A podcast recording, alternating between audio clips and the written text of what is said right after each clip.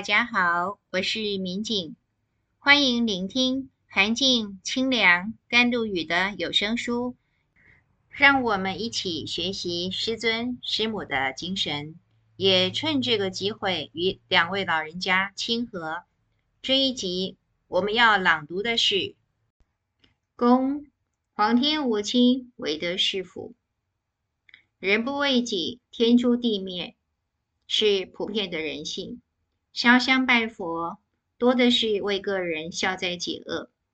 天地教偏偏有非常另类的诉求，不为自己打算，不求个人福报。向远处看，这是天道的体现；就近处看，实为涵静老人一生行事风格的缩影。少小离家，赴集上海求学，母亲刘太夫人慎重其事的交给他亡父手抄的两本善书。他遵照母亲嘱咐，每日诵读。一年过后，自觉大有裨益。第一个念头就是：如此好书，理当与大众分享。立刻积极注印。那一年，他不过初二的学生，一个十来岁的少年。二十来岁走进官场，上海烟酒公卖局长明明是肥缺，原先的包税制允许他中饱私囊，完全不需假借任何名目上下其手，他却毫不犹豫地改变制度，捐低归公。后来以工商局长秘书兼任上海劳资调解委员会主任委员，劳资双方的协调会有时一开两三天。信赖这位主任委员一秉公心，通常是皆大欢喜收场。因为仲裁得宜，被共党列为暗杀名单头号人物。尽管家中老母与祖母忧心忡忡。贤配智忠夫人出面缓颊，他的解读极为到位。两位老人家无需担心，他是为公，不是为私。转进道场，承揽上海宗哲社开办，出心、出力、出钱的同时，他完全没有贡高我们的心理，为求宗哲社立案申请迅速通过。申请书上的三位申请人依次是王震、王小赖、李玉阶，领衔的两位都是他认定德高望重的重量级人物。十八真君的榜单公布时，两位王先生赫然在列。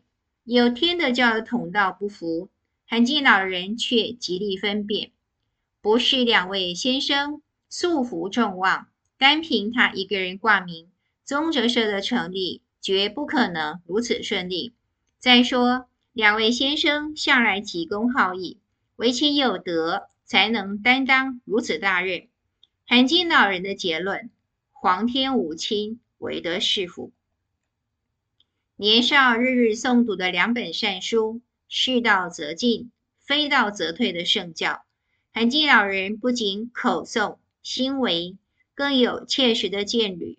日后谨遵天命，服从师命上华山，抛开高官厚禄，带着妻小潜隐深山，每天为中国与同胞的命运祈祷，依然是公心的体现。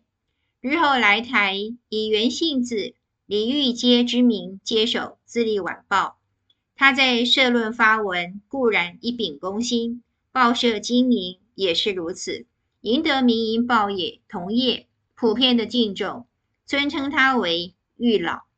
中国时报创办人余纪忠在祝贺韩进老人七十大寿时，有感而发，以“寿玉老七十”为题，感念韩进老人的带领，民营报业同仁因此保有义气相挺的良好氛围。文章如此概括：玉老为人，治事有所争，亦有所让。其所争者为公义，所让者为私利。他在哀求上帝恩准天地教重来人间后，恳辞教主一职，本来在意料之中，不足为奇。日后开办天运研究学院，立志研究宇宙大道。他没忘记老祖宗留下的宝贵遗产《易经》，可对《易经》的研究，他也说得明白，是为了深入天地万物之理。如果把《易经》视作卜筮之书，研究个人吉凶，乃至琐碎到为家具的摆设方位卜卦，老人家毫不客气地批评，这是学界的败类。韩进老人对许多事物，包括学术研究的目标设定，向来都是大公无私的至高格局。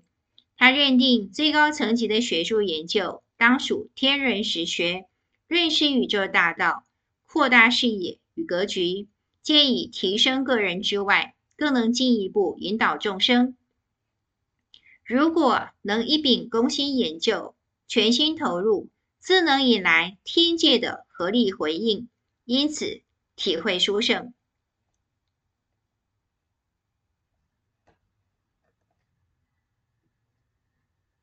这位与天界始终沟通无碍的智慧老人，对于无形的回应有一个很浅近的说法：只要替天行道，不懂的就会懂，智慧来了，灵感也来了。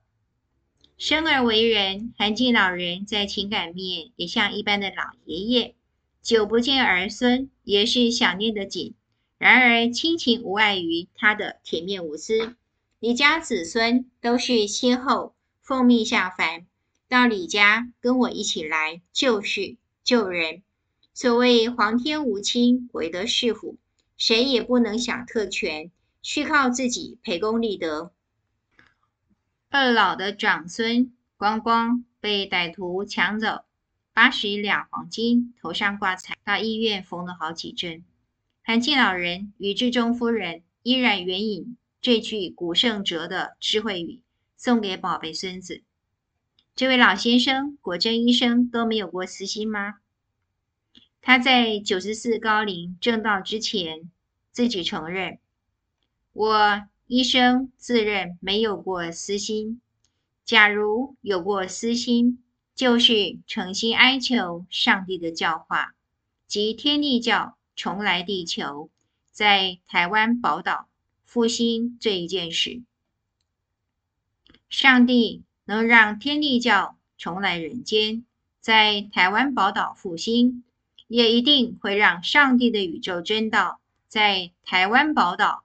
这块土地复兴，所有诸天上圣高真都会发挥慈悲，护持台湾这块土地。